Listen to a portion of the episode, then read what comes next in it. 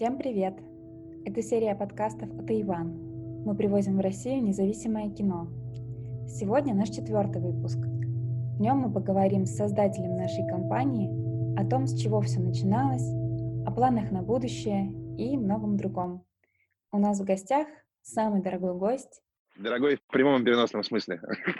Во всех смыслах. Основатель нашей компании Данил Горошко. Также сегодня с нами мои коллеги. Это Кристина Смирнова, наш SMM-менеджер. Привет. И Ксюша Щербакова, наш бренд-менеджер. Привет.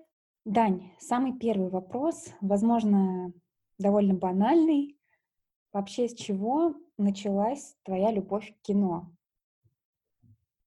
Моя любовь в кино началась с родителей, наверное, которые тоже очень любили кино. Мое детство пришлось на 80-е годы и там, начало 90-х. И тогда был прекрасный кинотеатр в Петербурге, э, «Спартак» назывался. И там показывали классные фильмы Херцога, Джармуша, Фонтриера. И родители меня часто туда водили. Я даже был маленький достаточно, но я не помню, может быть, было 8 или 9, что такое. Вот. И я с родителями ходил в кино, и мы смотрели Верного Герцога и там, не знаю, Джармуша, и это было совершенно прекрасно. Мне это просто, конечно, все э, снесло голову. И оттуда вот пошла моя э, любовь к кино. Но самый первый фильм, самый первый фильм, который я смотрел в кино, это было, мы как раз вчера с родителями вспоминали, это был фильм ГДРовский, вестерн «Верная рука, друг индейцев». Мне было пять лет. Вот. И это, конечно, меня просто тогда тоже сразило. Я там, мне, ну, мои родители говорили, что я просто хохотал, как, э, как не знаю кто, просто вскакивал, комментировал, кричал. Но вот это мой самый первый кинопросмотр был. А тогда же э, было два типа вестернов. Э, одни западные, которые снимались американскими студиями в продукции с итальянцами, они снимали в Испании, в Альмерии. А Восточный блок тоже снимали свои вестерны. Это всегда был ГДР в копродукции с Югославией. И они снимали всегда в Югославии. Вот. И, ну, как бы это все должно было выглядеть, как будто бы это дикий-дикий Запад. Вот. Класс. Спасибо.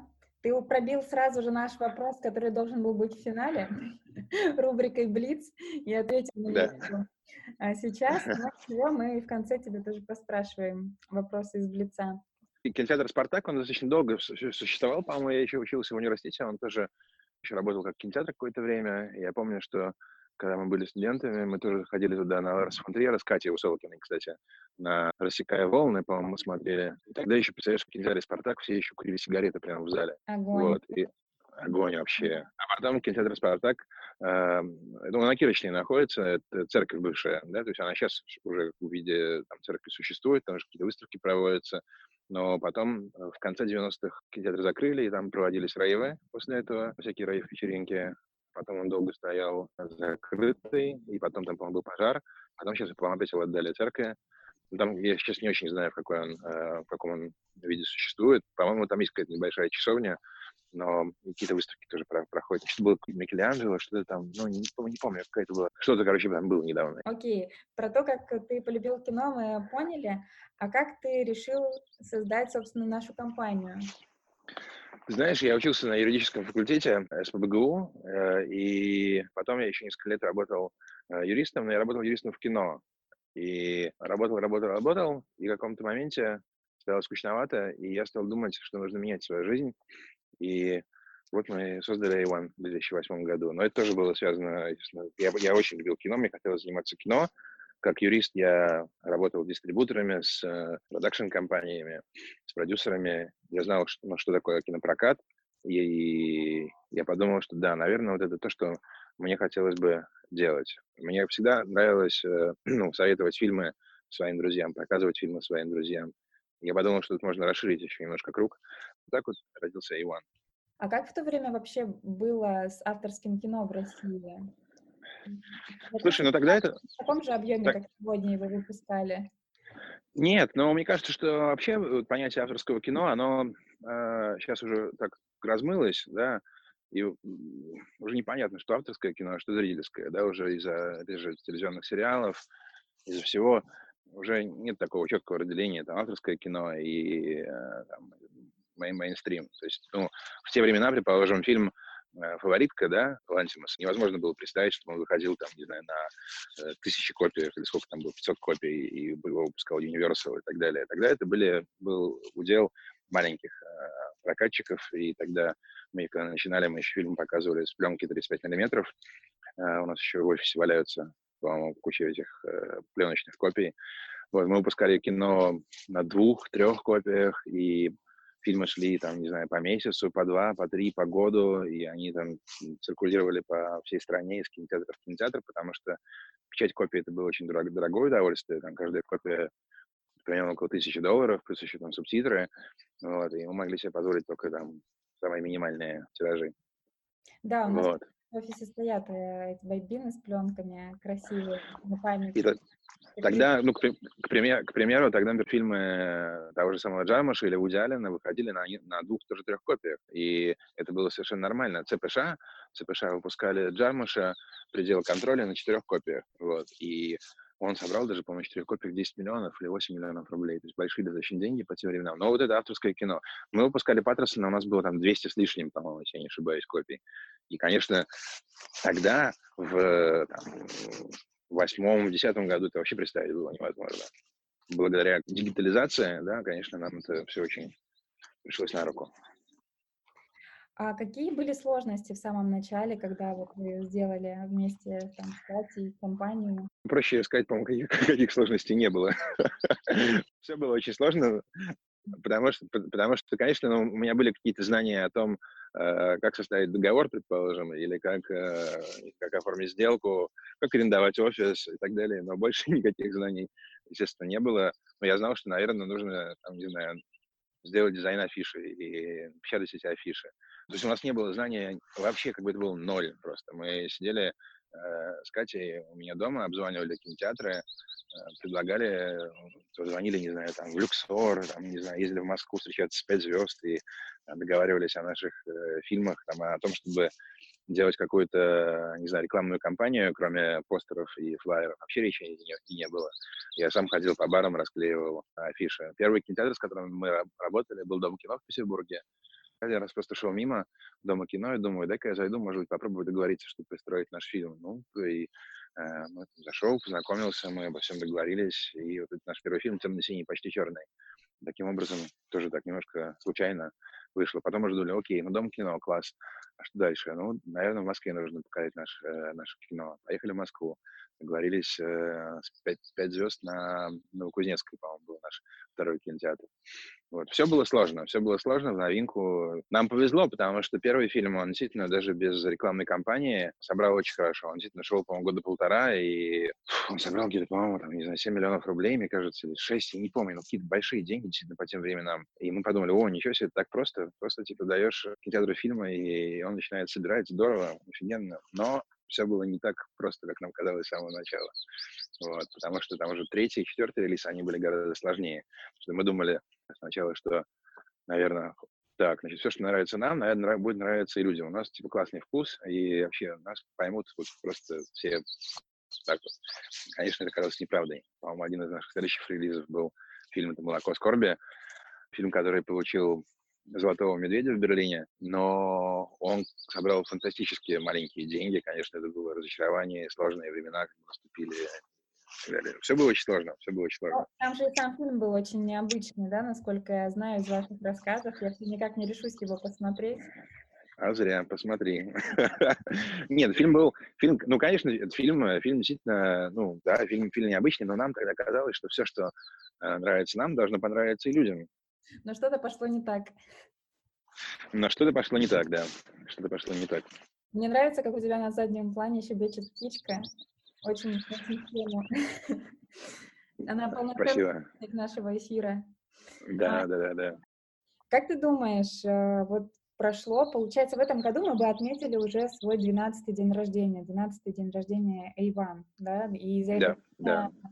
компания выпустила почти 100 фильмов, самых разных и из разных стран, от разных режиссеров. Что, по-твоему, определяет нашу компанию? Слушай, ну нашу компанию, я думаю, что это достаточно ну, долгий путь, который проделала наша компания, да, и политика компании, она тоже развивалась, менялась. Сейчас, э, я думаю, что последние несколько лет есть ощущение, что мы как нащупали тот путь, который правильный, для нас. Раньше мы так как бы, ну, просто, ну, тебе нравится кино, окей, выпускаем, нравится кино, выпускаем. Сейчас я думаю, что мы более осознанно э, подходим к выбору фильмов, то есть нам многие, многие кино нравятся, мы думаем, окей, этот фильм нравится, но, наверное, будет очень сложно его выпустить, и мы ничего с ним не сможем сделать, скорее всего, потеряем деньги. Для нас главный критерий сейчас это оригинальность, да, мы хотим как бы работать с оригинальным контентом, каким-то... Это очень сложно написать на самом деле. Можно ли сказать, что мы хотим работать с кино, на которое другие могли бы не решиться? Ну, наверное, нет. Э, иногда да, иногда да. Э, иногда, конечно, это, иногда это, конечно, просто неочевидный для многих других выбор. Например, фильм про Лил Пипа «Все для всех». По-моему, там не было даже других предложений на, на, на этот фильм, когда мы его покупали, да, просто потому что э, никто не знал других прокатчиков, кто такой Лил Пип и почему это круто. Ну, или даже, или даже невероятное, да, это такой достаточно ну, уникальный проект. Мы подумали, да, почему бы, почему бы и не рискнуть. Если мы чувствуем, что мы можем сделать что-то с этим фильмом, если этот фильм нам действительно очень нравится, если этот фильм э, отвечает критериям оригинальности, то мы будем за этот фильм бороться. Часто мы, естественно, один и тот же фильм э, хотят многие прокатчики, да, и приходится торговаться с агентом, и долгие переговоры и так далее, и так далее. То есть не то, что мы выпускаем только те фильмы, которые никто, никто другой не, э, не, не приметил. Наверное, это не совсем так. Не решаются, то есть побаиваются как-то, не дают шанс этому фильму. Ну да, да, часто так действительно бывает, как Лил Пип или там середина 90-х. По-моему, на середину 90-х тоже особо никто не претендовал там, серьезно. Никто как бы не видел в нем большой потенциал. Как только мы увидели плакат фильма, э, мы поняли, что даже плакат, даже не трейлер, просто плакат. Я помню этот момент, на самом деле. Я был э, в отпуске, и Алена, по-моему, или ты в нашем корпоративном чате прислали ссылку, о, смотрите, типа, новый фильм с Саней Суджиком из нашего «Оленя». И мы, я такой смотрю, о, классный плакат нужно брать фильм. Вот. И мы тут же начали переговоры с А24, и потом через пару месяцев его купили. Но так достаточно легко были, прошли переговоры, по-моему, никто особо на него не претендовал, никто не видел там потенциал. Мы были уверены просто, что фильм э, сработает. Ну, действительно, там просто так можно было его раскачать, и мы его раскачали, по-моему, прекрасно совершенно. И, ну, все получилось э, так, как нужно с, с, этим кино в итоге в плане сборов. Да, я всегда сомневаюсь, даже если проект в итоге оказывается супер успешным, я поначалу всегда как-то побаиваюсь, что же будет, как же к нему подступиться, но ваш энтузиазм, Катя, меня всегда заражает, конечно, вы так всегда уверены в том, что мы делаем, что не остается других вариантов, кроме как приступать к работе. Ну да, да. А ты сомневалась по поводу э, 90-х? Да, было такое. Ну, то есть, э, ну да, проект Джона Хилла, но он же там не играет, или, ну да, вроде прикольно выглядит, все стильно, но больших классных, известных актеров прям нет, да, актер Лукас Хеджес, да, там есть Кэтрин Уотерстоун, но на них далеко вроде бы не уедешь, а потом бабах, бабахнуло, да, извините, я просто помню, что я а. тогда еще не работала в компании, я просто э, дружила и надеялась, что когда-нибудь буду работать. Вот. Но я помню, что когда я увидела американский трейлер, я помню, я думала о том, что, блин, вот бы A1 купили этот фильм. И потом я помню, буквально через несколько, типа, там, недель э, анонс я увидела, и я такая, да, господи, ура! Класс, класс, да-да-да. Ты понимаешь, мне кажется, что часто э, потенциал фильма, он э, определяется не только набором каких-то актеров, но комбинацией всего-всего-всего, понимаешь? Потому что, окей, да, если мы скажем, окей, Лукас Хеджес, конечно, он не очень известный. Ну, Джона Хилл, да, может, он там не играет, но все вместе, понимаешь, если мы подумаем, что такое середина 90-х. Во-первых, название. Офигенное название. Классное название — это уже полдела, понимаешь, которое ты через название уже начинаешь общаться со своей аудиторией, чувствуешь, что вот она, вот она аудитория, это прямо вот сейчас в тренде окей, все название, Джона Хилл, да, он, он достаточно, ну, как бы популярный э, актер и интересный вообще персонаж, интересные вещи делает. Поддержку, конечно же, оказывают и Лукас Кейджес, и, и, и Уотерстоун, плюс просто главный актер Сани Сулджик, но он тоже совершенно не, ну, невероятный. Он не очень известный, но что-то в нем было, да, думаю, что просто да, умиляло всех.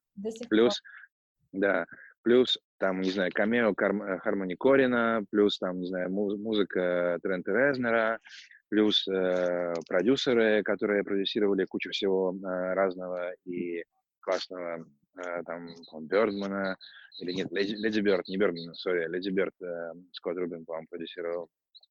все вместе, все вместе, да, это делает проект э, привлекательным. То есть такая, ну, комбо получается, такое прямо очень-очень-очень хорошее. Ну, плюс там хип-хоп, который сейчас э, популярен, скейтборды. Ну, то есть все эти, все эти штуки вместе, они определяют потенциал проекта. Не только как бы вот каждый элемент по отдельности, но все вместе.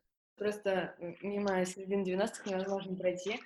Хотела сказать, что мне кажется, вот еще удалось зацепить две аудитории. То есть это те, чье детство прошло в середине 90-х, и те, кто сейчас увлекается этой культурой, потому что действительно супер популярна. Вот, я э, на, на самом деле была на Берлинале, когда Джона представлял свой фильм, и меня не впустили посмотреть. И потом я, я так расстроилась, потом тоже увидела, что Иван прокатчики, и просто, э, не знаю, бесконечно была счастлива, что это вы, вы показали, и прям любовь.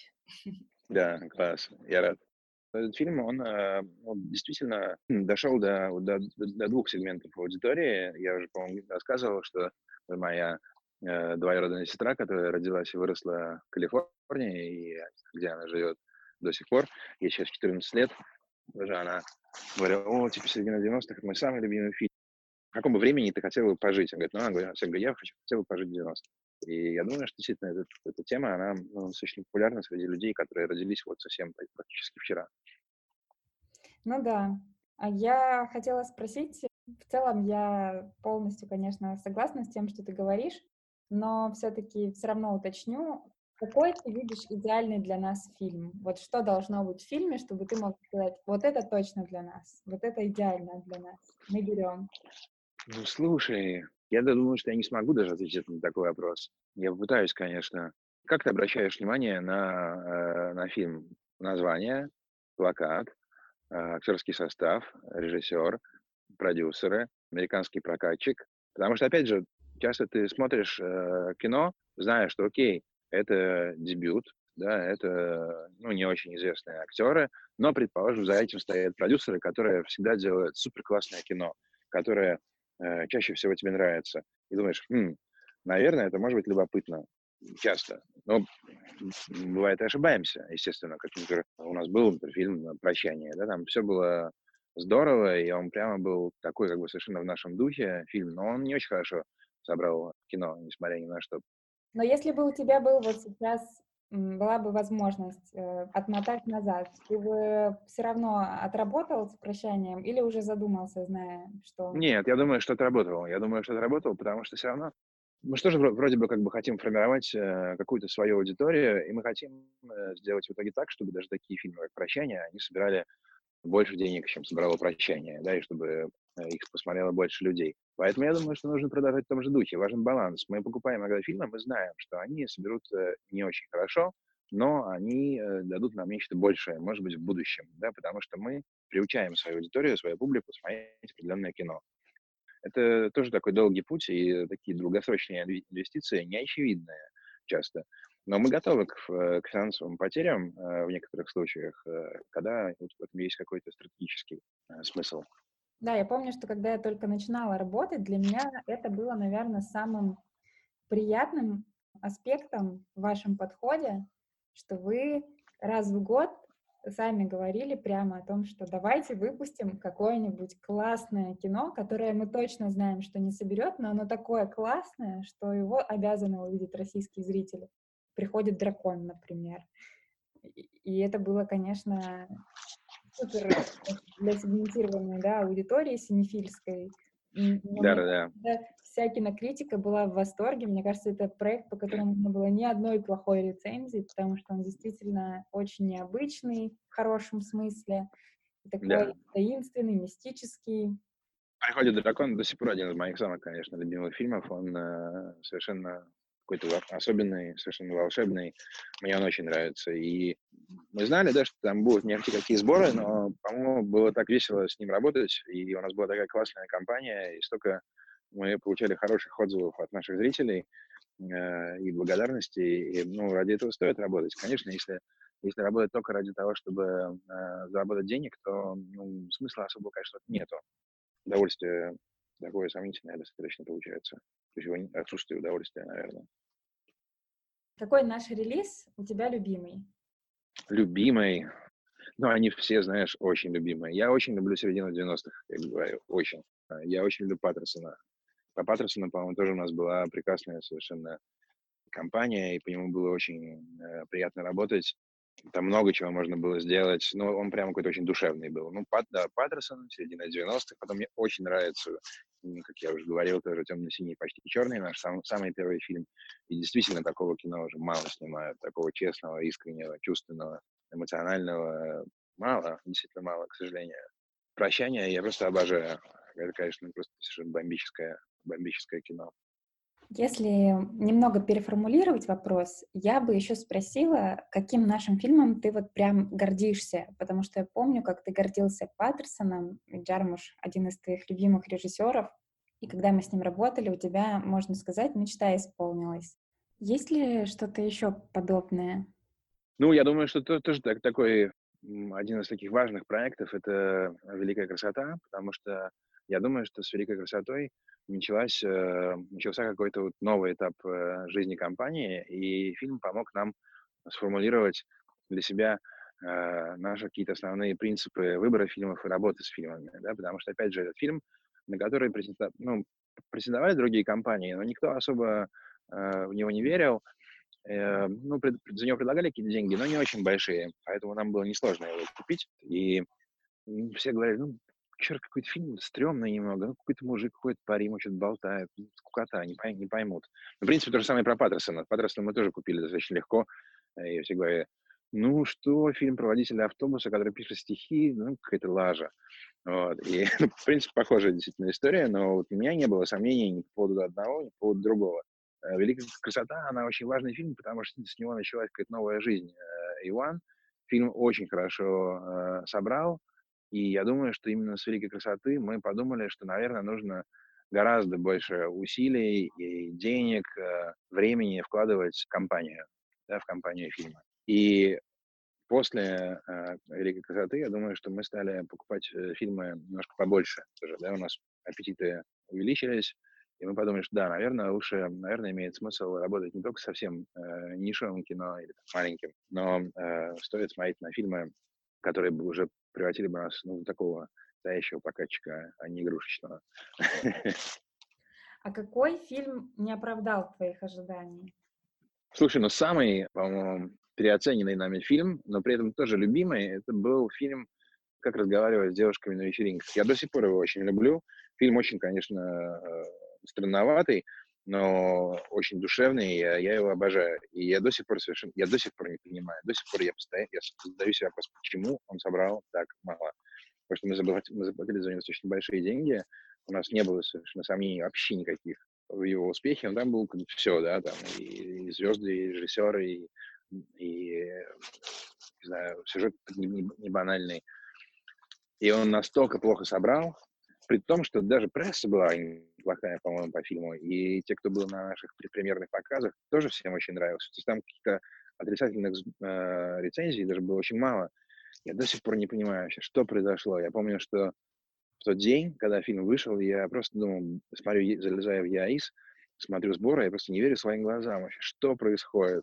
Я думаю, может быть, типа, ЯИС глючит, но не может быть так мало, да, такие маленькие сборы. Но, к сожалению, э, сборы были действительно очень маленькие. Это был самый переоцененный, наверное, фильм. А есть ли у тебя какой-то фильм, который ты вот сейчас бы, наверное, решил не выпускать, из тех, которые мы выпускали? Слушай, ну, наверное, да, но я думаю, что руководствуясь соображениями корпоративной этики, я не стал бы называть, э, указывать пальцем, потому что формально, формально, формально я их всех люблю очень сильно. Окей, окей. Ну, это какие-то первые, наверное, да, самые, когда только начинали, экспериментировали, наверное. Ты знаешь, да нет, наверное, в середине я тоже там могу сказать, есть у меня пару кандидатов. Окей. Можно я еще включусь как такой слоупок по поводу, как разговаривать э, с девушками на вечеринках? Просто я тоже люблю этот фильм, я ходила на премьеру, была в восторге. А, и сейчас, а, вот недавно, в карантинные времена, я написала небольшой материал на сайт, очень интересный по поводу а, работы художника по костюмам, и материал собрал очень мало просмотров, хотя обычно у нас все хорошо. То есть, мне кажется, хочется как-то оправдать. Мне кажется, у фильма карма плохая, или вот тоже непонятно, что идет не так. Поэтому, кто нас слушает, Может быть. смотрите, очень обидно, что фильм Нет, я, я, я хочу сказать, что, Ксюш, материал, кстати, отличный. Я с огромным удовольствием его э, прочитал, и действительно, ну, супер тексты написала. Мне кажется, что офигенно. И, наверное, действительно, это дело, дело в карме фильма, потому что других объяснений у меня совершенно никаких нету. И, и материал классный ты сделал, и фильм сам классный, но, видишь, и просмотров мало, и фильм посмотрел, черти сколько людей. Фиг знает. Magic просто. Но действительно, э, по поводу фильма, он же действительно, у него очень долгая, долгая история. Э, он долго продюсер, он приходил от продюсера к продюсеру этот проект, от агента к агенту, его долго не, могли найти финансирование на него. То есть лет пять, наверное, они готовили съемки. То есть у него как бы с самого начала что-то что шло не так с ним. И, наверное, тоже на это нужно обращать внимание при выборе фильма. Если ты видишь, что какой-то фильм слишком долго лежит на рынке, да, и почему-то не может быть сделанным, не может быть собрано финансирование, наверное, имеет смысл задуматься, а почему? Может быть, действительно там что-то с ним не так. Может быть, стоит еще три раза подумать, прежде чем его покупать. Помните, был такой фильм э, Бена Сайтлина «Beasts of the Southern Wild», да, «Звери дикого юга». И он был прям высоко оценен критиками, везде он неплохо собрал, ну, кроме России, по-моему. И все очень ждали второй фильм режиссера. И лет пять, наверное, или шесть, может быть, он его снимал. Это Венди, который был на Санденс. В итоге его никто не купил на Россию. А возвращаясь к девушкам на вечеринках, ты не помнишь, как вообще они сработали в других странах? Это только у нас так не зашло? Очень плохо. Нет, провал. Фиаско и провал везде вообще просто. Э, в Америке, по-моему, он собрал еще меньше, чем в России. Интересно, конечно. Мне кажется, это какой-то инопланетный заговор, потому что инопланетяне увидели оргии инопланетянские в фильме. И, да, да, да, да, да. какой-то инопланетный заговор. Я думаю, что заговор галактического масштаба, я думаю, что какой-то заговор просто... Он везде просто очень-очень плохо собрал. Очень. Окей, у меня еще вот такой вопрос. Наверняка таких фильмов много, но какой фильм не получилось приобрести, и ты об этом жалеешь? Слушай, да каждый, каждый день у меня такие фильмы появляются, знаешь. Э, ну, предположим, фильм э, «Дикие истории», да, которая я как бы хотел, но сомневался, но думал, что да, что-то как-то совсем странно, ну, типа аргентинский тоже какой-то проект, э, э, первый фильм режиссера или второй без звезд, ну и агент что много хочет денег за него, но и в итоге мы не стали его покупать, и он очень хорошо его собрал. Просто были шикарные совершенно сборы, и я, естественно, очень расстроился. И фильм классный, просто «Дикие истории», супер фильм, офигенный. Потом э, долго мы что-то там ходили вокруг фильма «Эми», документальный фильм про Эми Уайнхаус, э, и хотели его. И вроде бы он стоил э, не слишком много, но мы как-то что-то сомневались и думали, ну, Эми Уайнхаус, ну, уже, наверное, может быть, ее уже мало кто помнит, и, и, и, и, и тоже ошиблись. Тоже его сборы были у него классные. Но Лил Пип больше собрал, чем Эми. Но, тем не менее, тогда это было просто, ну, для док-фильма, э, когда он выходил, там, лет 5 назад, наверное, 4, тоже где-то, по-моему, собрал около 10 миллионов, или, ну, близко к тому. И были очень хорошие результаты, я тоже, тоже обломался. Что-то еще было э, из недавнего. Ну, наверное, вот эти вот два, наверное, самые такие мои э, разочарования. Но заметьте, что это было давно. Потом как-то вроде бы там все стало на место в голове, и вроде бы уже таких случаев вопиющих стало, стало меньше и меньше. Ксюша, ты еще хотела спросить у Дани про Квентина Дюпье. Ой, да, да, это вообще просто какой-то краш, э, карантинный краш, потому что я Квентина Дюпье для себя открыла относительно недавно, и я настолько восхищена, я так обожаю абсурд, и он в этом просто мастер, и также до меня дошел слух, что ты являлся и, может быть, являешься э, сопродюсером к некоторым его фильмам, я хочу узнать, как вообще это произошло, как ты попал во вселенную Квентина Дюпье. Ну, то есть, очевидно, да, я видела, что СТВ, да, по-моему, называется компания, э, что, да, да. Э, скорее всего, как это связалось через них, но вот вообще очень интересно взаимодействие с режиссером, и знакомы ли вы с ним лично, и, насколько я знаю, у тебя э, богатое музыкальное прошлое, ты очень любишь музыку, постоянно в офисе классные треки э, звучат, когда ты здесь. Расскажи, э, вот что в голову пришло, просто мне все вообще интересно. Слушай, ну, Квентина Дюпье, я всегда очень, э, мне нравились его фильмы, начиная с «Шины». Первый, по-моему, я посмотрел его фильм, по-моему, «Стейк» назывался, первый фильм.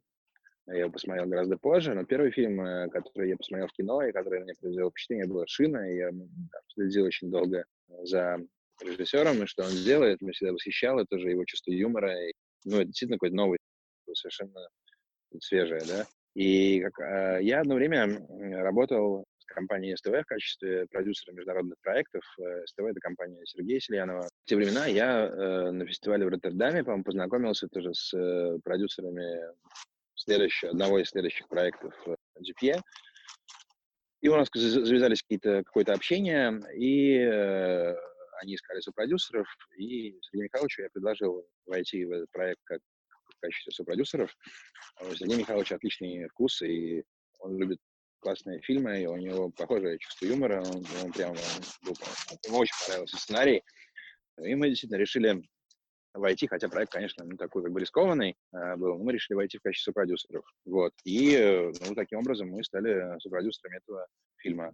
Вот. Сергей Михайлович, просто огромное уважение за э, то, что он делает, когда он поддерживает такое э, кино.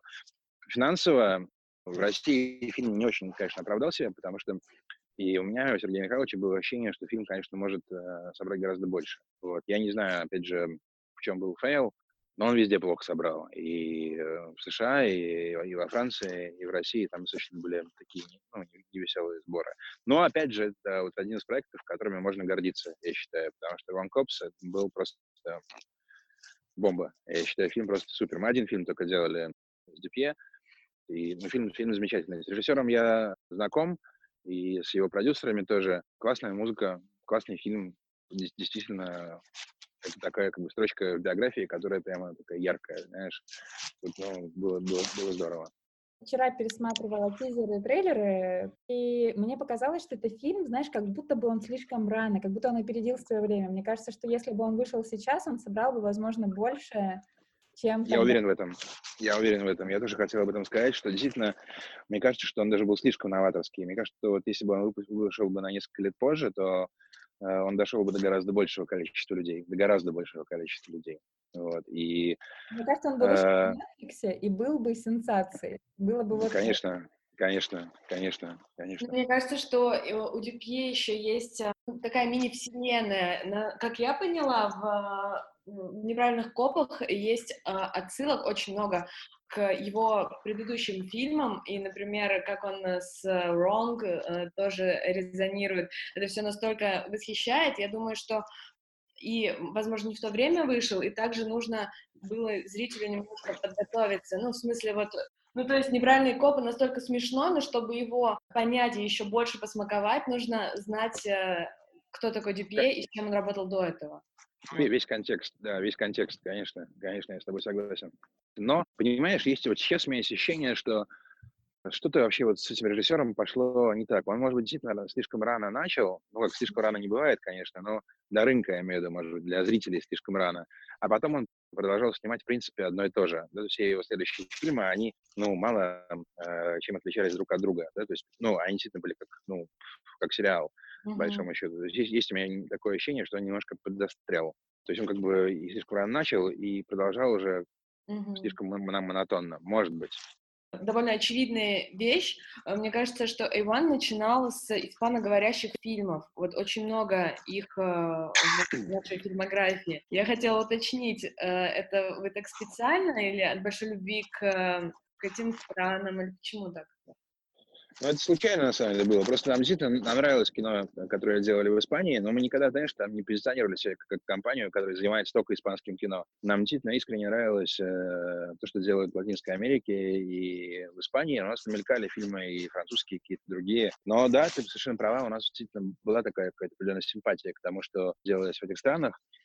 Есть ощущение, что сейчас то, что делают в Испании, оно как бы хуже да, того, что делали раньше действительно, потому что таких э, искренних и нежных э, фильмов, как э, «Темно-синий, почти черный», раньше было много, э, там, в начале 2000-х, а сейчас их практически нету, то есть нету вообще.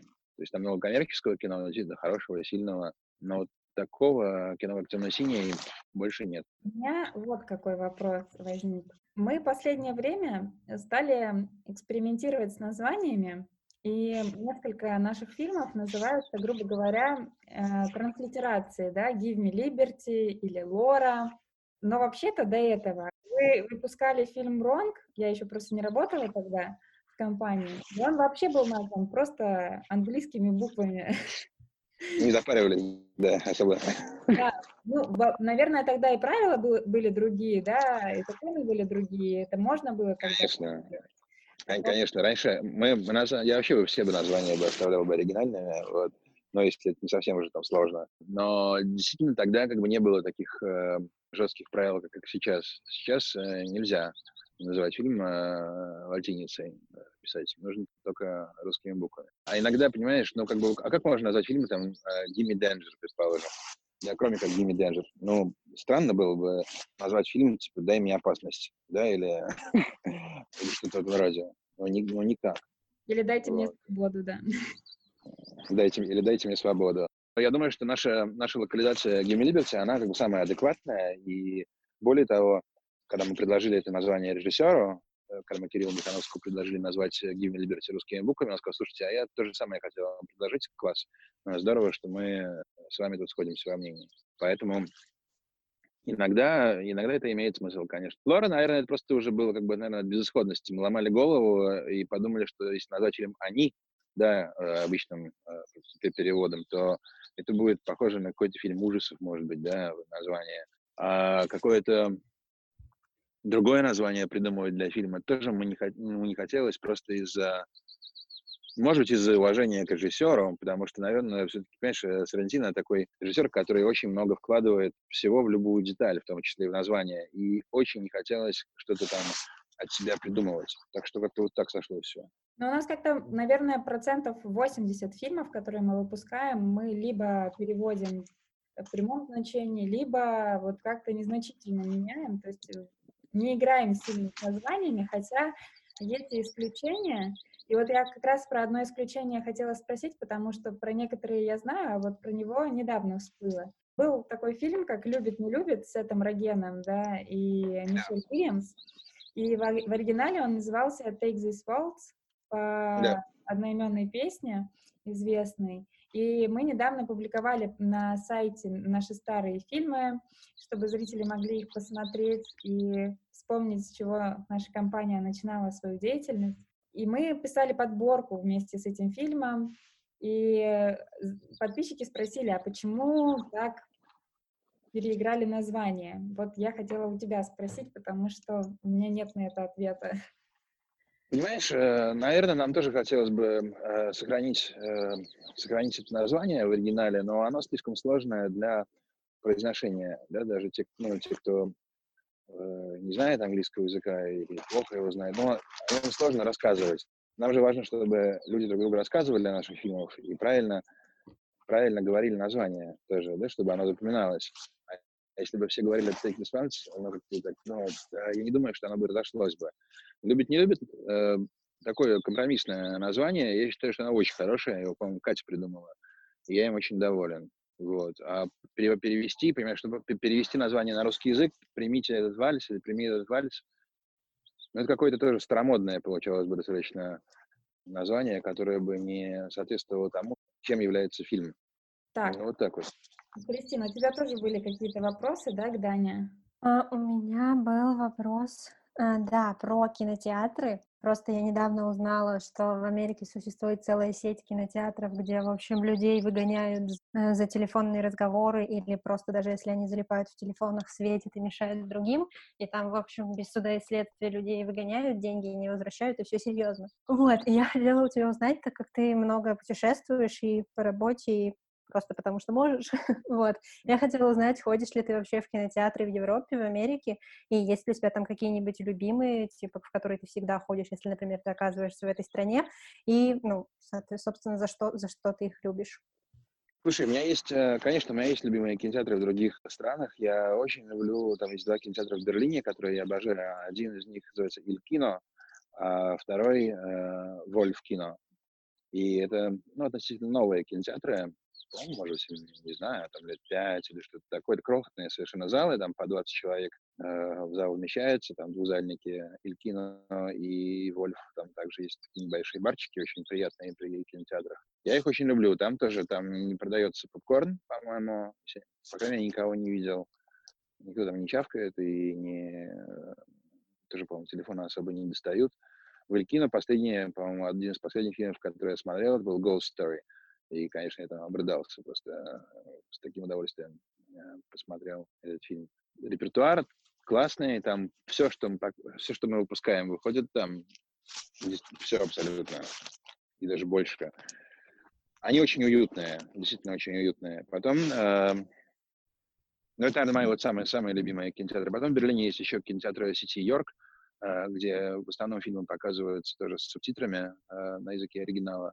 Я с удовольствием туда хожу практически во все. Э, там один из, из кинотеатров — это кино «Интернациональ». Э, он также используется как... По-моему, это один из официальных залов э, Берлинале тоже. Вик, ты не помнишь «Интернациональ»?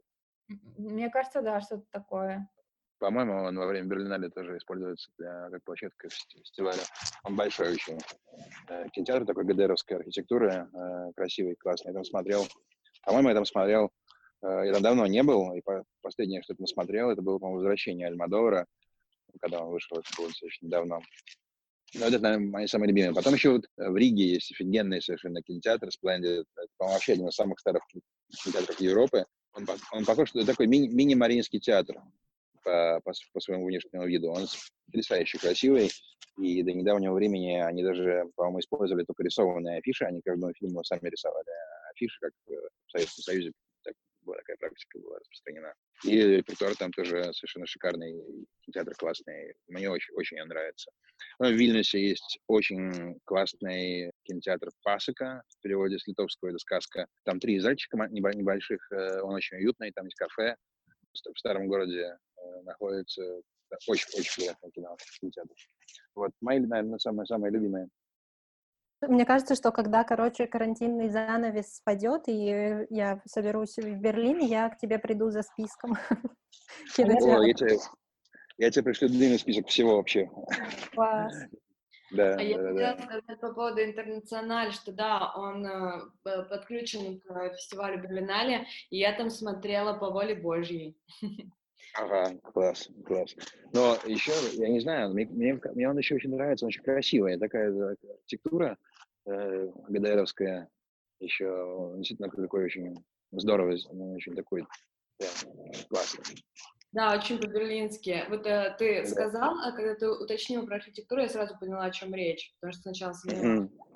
Я думаю, что мы из твоих э, советов сделаем вообще подборку с кинотеатрами. Потом. Люди потом да, я... карантина выйдут и отправятся в путешествие. Да, да, да.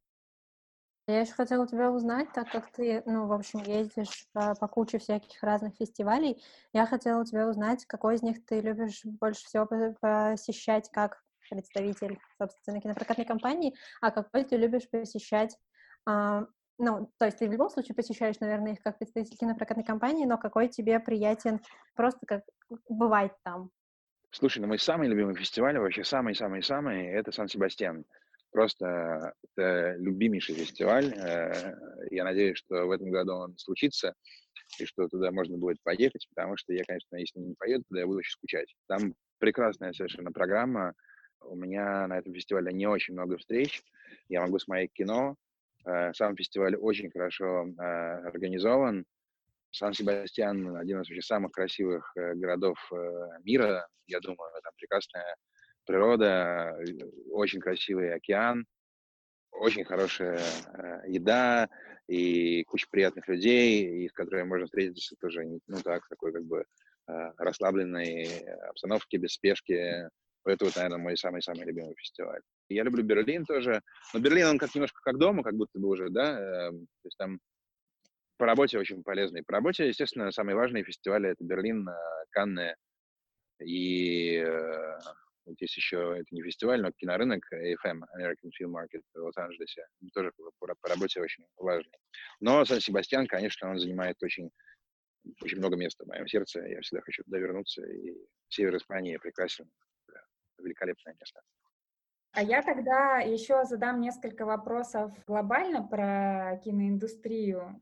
Хотела спросить у тебя, что ты думаешь про VOD, а, и считаешь ли ты, что VOD-платформы могут быть опасны для проката? Слушай, я не думаю, что они могут быть опасны для проката. Я думаю, что в любом случае это какой-то симбиоз. Мы живем все в одном мире, да, и, и сосуществуем, и кинотеатры, и VOD, и прокатчики.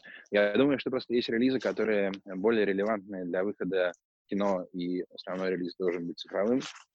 Есть фильмы, которые в основном нацелены на э, кинотеатральные прокаты, это правильно. Я думаю, что нет, я думаю, что опасности нет. Другое дело, что видишь, у нас э, в России до недавнего времени ситуация была такова, что даже те фильмы, которые в Америке выходили straight to VOD, сразу на VOD, а у нас прокатчики, в том числе и мы, часто пытались э, засунуть в кинотеатры. Да, и часто это было необоснованно, и часто фильм ничего не собирал. Но вот, во-первых, фильм э, «Как разговаривать с девушками на вечеринках», он э, в Америке 24 выпускали его там на двух или трех копиях в качестве вот поддерживающего больше VOD-релиз проката. А мы решили э, выступить красиво и выпустить его там, не знаю, на 150 копиях. И как бы сделали неправильно. Я не знаю цифр по сборам на VOD в Америке у этого фильма, но, может быть, он там на VOD хорошо собрал. Просто всегда нужно правильно оценивать потенциал проекта и свои силы. Нужно ли фильм э, выпускать в кино, или можно ограничиться каким-то небольшим прокатом и выпустить его сразу на VOD. Но это еще определяется тем, что в Америке как бы VOD рынок, он немножко более сильный, нежели в России. И, да, и действительно у нас до недавнего времени, наверное, выпускать фильмы только на VOD прокатчику особого смысла э, не было. Ну и мы вообще в последнее время экспериментируем с тем, чтобы все раньше и раньше выпускать фильмы после проката в онлайн, да, на легальные сервисы. А, получается, что мой следующий вопрос, что лучше, традиционное прокатное окно или day-in-day релиз, ты уже, в общем-то, ответил, да, тем, что в зависимости от фильма, конечно же. Потому что каждому фильму... Э, то есть нужно быть, наверное, более гибким, да? Нужно быть более гибким и смотреть, что лучше для фильма и для компании, да? Для самих себя. Чтобы и фильм посмотрел много людей, и, и, и деньги не потерять. Угу. У меня еще такой вопрос. Такое ощущение, что в Европе возраст киноходящей аудитории гораздо старше, чем в России. Как ты думаешь, почему так? Слушай, ну это очень просто на самом деле, потому что, нет, ну как бы, опять же, в разных странах по-разному. У нас э, просто пенсионеров э, банально нет денег, чтобы ходить в кино, да, потому что при размере наших пенсий кто будет тратить 200, 300, 500 рублей или 100 там на утренний сеанс, да, ну, как бы, ну, не, ну, не будут э, пенсионеры наши это делать. При пенсии, там, не знаю, 10 тысяч рублей, ну, это смешно, ходить в кино. Э, там, не знаю, в Израиле, наоборот, в Израиле, наоборот, люди ходят в кино только пожилые да, и поэтому даже репертуар кинотеатров, он сильно различается, отличается от, э, там, не знаю, наших, потому что там как раз прокатчики покупают в основном фильмы для пенсионеров, всякие французские комедии с Кадом Мирадом и Кристианом Клавье, или с кем-нибудь с Катрин Денев, или там, не знаю, с какими-нибудь другими симпатичными пожилыми актерами, с Майклом Кейном, предположим, ну, кто-то, кто вот говорит с пенсионерами на одном, на одном языке эмоционально. В Германии, в Германии там наоборот, там немножко другая ситуация. Там действительно есть два сегмента аудитории, которые э, наиболее активны. Это вот молодые люди, как у нас, и плюс пенсионеры. Да? Люди, которые 30-40 лет, они меньше ходят в кино, просто потому что они заняты, там, не знаю, карьерой, семьей, и бывает денег не очень много, а пенсии достаточно неплохие э, в Германии, поэтому пенсионеры там действительно много ходят. Мне кажется, что это все обуславливается в первую очередь финансовым положением того или иного сегмента аудитории. Ну и во Франции, в принципе, традиционно, по-моему, в кино ходят практически все. Понятное дело, что это неравномерно, но э, во Франции, конечно, кино, в кино ходит больше, больше всего э, всех. У меня еще такой вопрос, скорее, наверное, уже больше личный для тебя. Ты уже занимаешься кинопрокатом. Если считать вместе с твоей юридической деятельностью, то больше 15 лет. Что тебе нравится в этой работе, а что сложно дается? Слушай, ты знаешь, э, да мне нравится, наверное, все абсолютно. Э, мне бывает сложно, мне сложно писать имейлы длинные, я не, не очень люблю. Вот, мне и, и, сооб, и сообщения, э, мне проще поговорить по телефону. До недавнего времени мне вообще было сложно организовать себя. Я думаю, что полноценно я научился организовывать свое время только когда у меня родилась дочка, и когда уже не было выбора. То есть тут нужно, когда, ну, вообще личных дел стало много, то как то особо, знаешь, расслабляться не, не, ну, не, нет времени, и, и уже как-то получилось, что я автоматически собрался, и это хоп-хоп, э, все у меня стало, встало на свои места. До этого я не могу сказать, что я там, был очень организованным человеком, и, и бывает, сидишь, и вроде бы много дела, а вроде бы и ничего как бы не делается. Как ты, тонешь в массе каких-то вещей. Вот. А когда ребенок появился, то э, стало проще, как ни странно. Понятно. Хочешь стать самоорганизованным, да? Заводить? Да, да, да, да. Ну, а потому что, а, потому что выбора нет уже, понимаешь, никакого. То есть все, ты уже, ну, ты уже, уже по-другому никак. Ты должен, должен, должен что-то сделать со своей жизнью, в конце концов. Хороший способ. Ну да, да, да, да. А какой ты видишь нашу компанию, скажем, лет через 10? Ха-ха. Я не знаю, слушай, я так долго не заглядываю. Совершенно. Я, я не представляю. Я совершенно не представляю. Знаешь, так все быстро меняется, и классно, когда ты можешь сам меняться, да, в соответствии с своим настроением. Вот тот путь, который мы выбрали сейчас, он нам сейчас нравится, но, может быть, через год или два нам, нас увлечет что-нибудь другое. И мы будем заниматься, подумаем, что нам нужно меняться и делать что-то что совершенно другое. Я не знаю, я никак ее не вижу. Знаешь, мы, мы и фильмы стараемся покупать обычно не слишком на, на ну, так, чтобы на ближайший год, там, ну, может, месяцев 10, потому что если бы там можно покупать какие-то проекты, которые, там, не знаю, там, через два года, через там, полтора, это уже, ну, мне это сложно. Мне сложно представить свою жизнь. Я не знаю, что, что, что будет через 10 лет. К тому же, знаешь, ну а что, вот в феврале, предположим, мы были на Берлинале и думали, что мы Гаспар Ноэ выпустим Э, в апреле, думали, в апреле или в мае мы выпустим Гаспар Ноэ. И что? Все очень, все, слишком быстро меняется, мне кажется, что долгосрочные планы строить э, не имеет смысла никакого. А у меня тогда такой вопрос. Я хотела узнать, видишь ли ты вообще в будущем а, такое развитие событий, что Иван начнут продюсировать или заниматься продакшеном фильмов? Э, понимаешь, я думаю, что это вполне, вполне возможно. Возможно, мы к этому придем. Да? Я сейчас э, продюсирую фильмы, но я продюсирую фильмы не, не, с, э, не, через, не с Ивана, а с нашей этой французской компанией, которая у меня есть с моими партнерами. И осенью, возможно, мы выпустим один из э, наших фильмов, которые мы спродюсировали, если его кинотеатры будут открыты. Я не помню, рассказывала я о нем или не рассказывала вам. Да, я помню про него, ты говорил. Пом помнишь. Вот, но э, именно не знаю, не знаю. У меня есть ощущение, что, у меня есть ощущение, что для того, чтобы продюсировать э, фильмы э, и в России, и быть русским продюсером, для этого нужно быть в Москве. Мне кажется, мне бы такое ощущение. А пока что у меня нет возможности э, и желания даже, наверное, перебраться в Москву. Вот. Ну, тут, наверное, вопрос, э, если... По- про... Поэтому, Вик, Вик ты, будешь, ты будешь продюсировать, Вика. Нет! У меня, наверное, тут вопрос уточняющий ты говоришь, э, что да, возможно, такое когда-нибудь и произойдет, но тут, наверное, вопрос в том, что мы говорим про русское кино или про иностранное все-таки кино, про продюсирование. Я почему-то подумал про русское кино, когда Кристина меня спросила. Э, я вот про иностранное почему-то подумала. Кристина, а, ты, да? ты говоришь... Блин, я теперь не знаю, про какое я спрашивала, вы меня запутали. Но мне кажется, я спрашивала про иностранное, но, возможно, не знаю, про русское это в связи с... Э, ну, я не знаю, мне кажется, я про иностранное спрашивала, да, ну, ты почему-то стала отвечать про русское, я подумала, а, и русское тоже можно продюсировать. Ну, наверное, теоретически можно, я просто не, еще не очень понимаю, как. Не, на иностранном кино все, все, в принципе, просто, да, вот у нас есть компания во Франции, которая существует уже, там, 4 года, мы пока что сняли сколько, э, пять фильмов, Три из них сейчас в постпродакшене, а, два из них готовы. Первый фильм на Netflix э, на весь мир, а второй фильм, э, там у него был там, прокат США. Но э, там фильмы, которые мы, дел... фильмы, которые мы делаем э, во Франции, они не всегда подходят для Иван э, по жанру, потому что это часто такие, знаешь, фильмы ужасов, и ну, не, не совсем то, что мы выпускаем. Сейчас мы сделали, спродюсировали новый фильм э, такого испанского режиссера Кики Маия, может быть, помните, лет 9 назад был в Венеции его первый фильм «Ева» с Даниэлем Брюлем про девушку-робота, про искусственный интеллект. И сейчас мы сняли э, его новый фильм, это такой триллер классный по роману Амелина Томб, такая очень известная бельгийская писательница. Там в главной роли у нас Томаш Кот, это э, такой дядя, который в «Холодной войне» Павла Павликовского играл главную роль. Ого.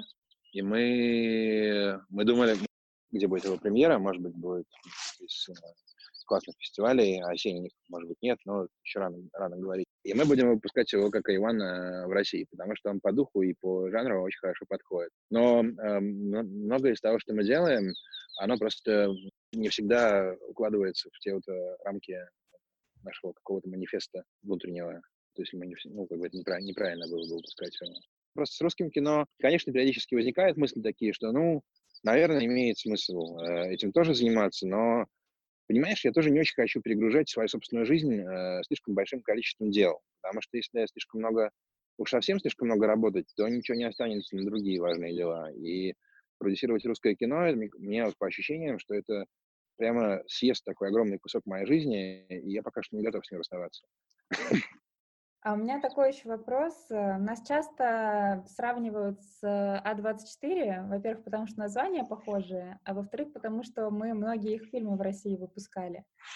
И А24 в последнее время делают большой упор на фильмы ужасов, на хорроры, именно авторские, да, необычные, там тот же «Солнцестояние», например.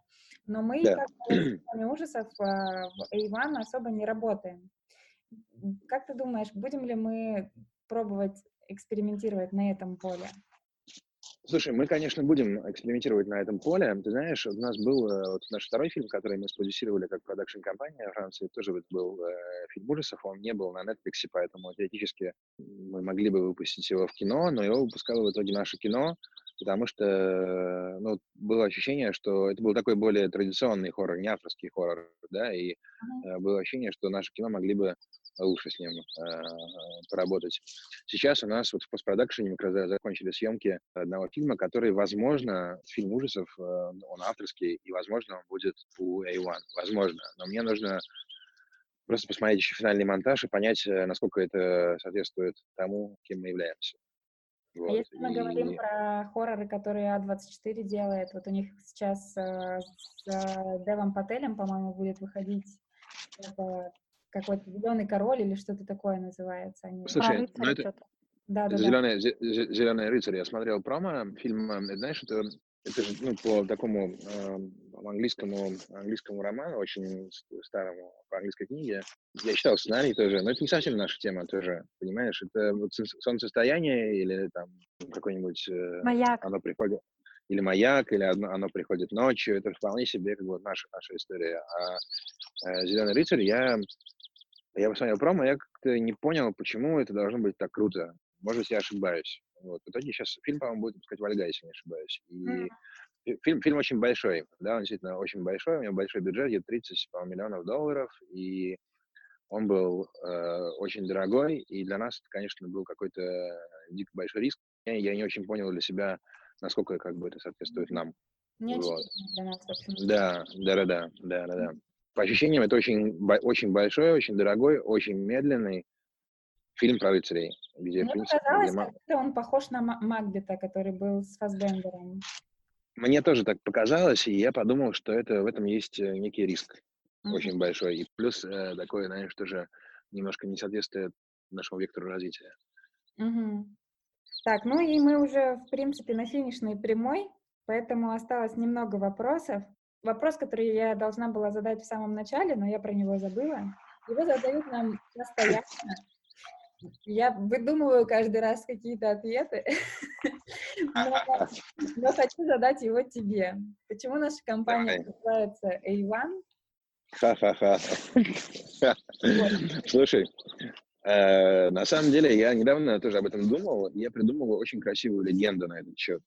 Но сначала Давай как бы я действительно расскажу, как все начиналось. Когда мы э, делали компанию, я думал, как же ее назвать. И хотелось, э, хотелось что-то абстрактное, мне не хотелось название, которое имело бы какую-то смысловую нагрузку. Хотелось бы, чтобы оно было достаточно гибким, и в него можно, могло бы, ну, чтобы оно было, ну, ничего не значило, а просто хорошо запоминалось. Я тогда любил, и мне сейчас нравится просто комбинация, там, не знаю, цифр и букв, ну, каких-то вот так вот и, и, родилось. Плюс, э, ну, я тогда как-то для себя это еще обосновал. Э, так что, ну, типа, A1, ну, типа, значит, будем первые в каталогах вообще. Знаешь, типа, по алфавиту. Ну, кстати, да, удобно. Хитрый ход. Вот. Да, а недавно я читал, я читал книгу про начало граффити. я наткнулся на такого э, очень известного в те времена э, художника, который нач- начинал вместе с Жаном Мишелем Баскиатом и с э, Футурой 2000, которого звали Иван. И он начинал в Нью-Йорке, он умер, по-моему, в 2011 году в Париже. Он как бы, не очень известный, но он действительно офигенный совершенно как художник. Мне очень нравится то, что он э, делал. И теперь можно все рассказывать, что мы так, были такие поклонники творчества этого чувака, э, что решили даже назвать компанию его честь. Потому что эта легенда, она полностью соответствует тому, э, что интересно нам. Ну да, как-то так совпало. В общем, э, хотелось бы передать А24, что мы назывались Эйван еще до того, как это стало мейнстримом. Да, еще 80-е годы. Вот. Эм, слушай, ну, мы еще говорили про название, да, про наше отношение к названиям, но забыли поговорить про наше отношение к визуальной составляющей, к постерам. Тоже важная имиджевая штука. И я знаю, что в нашей компании очень трепетно всегда относимся мы ко всем визуальным материалам, и, конечно же, к постерам мы всегда либо стараемся брать э, оригинальный, да, либо если переделываем, то так, чтобы было не стыдно повесить дома в красивую раму. Как вот ты для себя объясняешь такое отношение к постерам? Потому что мы знаем, что для российских дистрибьюторов это большая проблема работа с постерами. Не все умеют это делать, к сожалению. Слушай, ну просто, знаешь, нам нравятся визуально красивые вещи, и кажется, что ну, достаточно странно, когда у тебя классный фильм, а ты делаешь какое-то фуфло, печатаешь, знаешь, какими гигантскими тиражами. Ну, просто у постера же должна, э, если как бы его основная функция, он должен привлекать внимание и быть запоминающимся. Вот, вот и все. И мы делаем такие постеры, которые бы отвечали этому критерию. Чтобы шрифт был не слишком э, мелким, чтобы он не терялся в картинке, чтобы цвета были не дебильные. Не знаю, чтобы он просто был красивым. Но, опять же, красивое это такое понятие очень субъективное, но вот у нас такой вкус. Э, я очень доволен нашими постерами. Мы работаем совершенно замечательным дизайнером, с Пашей Сиохиным. И э, Катя тоже очень трепетно следит за тем, чтобы все наши постеры были в полном порядке. И мне кажется, что нам это удается. Иногда мы делаем постеры с нуля, то есть свои собственные, когда считаем, что оригинальный постер э, не очень хороший. Такое тоже случается.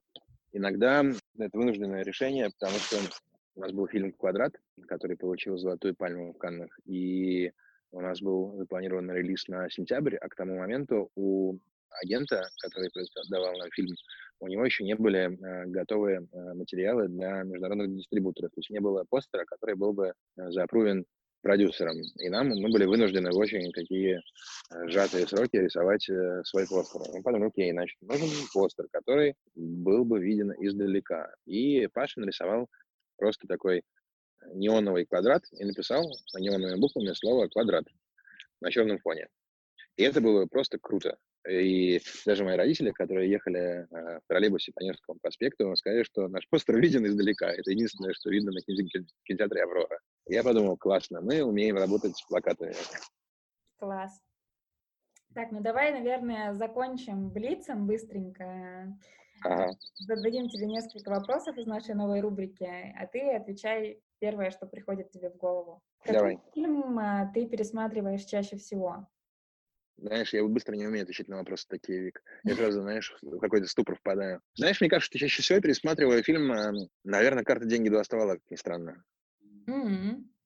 Я не могу сказать, что это там прям фильм, который мой самый-самый-самый любимый, но он просто такой классный, такой бодрый, и, и, и там такой классный английский язык, и классные актеры, и я просто получаю какое-то очень большое удовольствие, когда я его смотрю. Я не знаю, почему этот фильм, который действительно я, я, я часто пересматриваю. Окей. Ну, скажи тогда вот что. А, какой фильм ты показал первым делом Соне, своей дочке? Слушай, Соне первый фильм, который я посмотрела, был «Паттерсон». Ей было, представляешь, ей было, наверное, ну, год с небольшим, ну, может быть, года полтора, да, или год, может быть, может, даже меньше чуть-чуть. И она посмотрела по процентов 90 фильма, не отрываясь, и прямо ей очень понравилось. По-моему, и она до сих пор его иногда просто просит поставить, и, и он какое-то совершенно завораживающее действие на нее оказывает. Она... И собачка очень нравится, естественно. Класс.